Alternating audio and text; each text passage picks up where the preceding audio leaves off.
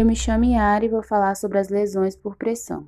que são feridas que aparecem na pele, normalmente de pessoas que permanecem por muito tempo na mesma posição, geralmente pessoas acamadas ou com alguma mobilidade reduzida. A ferida pode ser superficial, atingindo apenas a epiderme,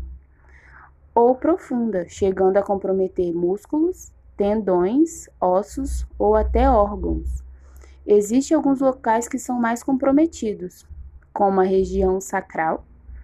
e calcanhares, devido ao constante contato com a cama.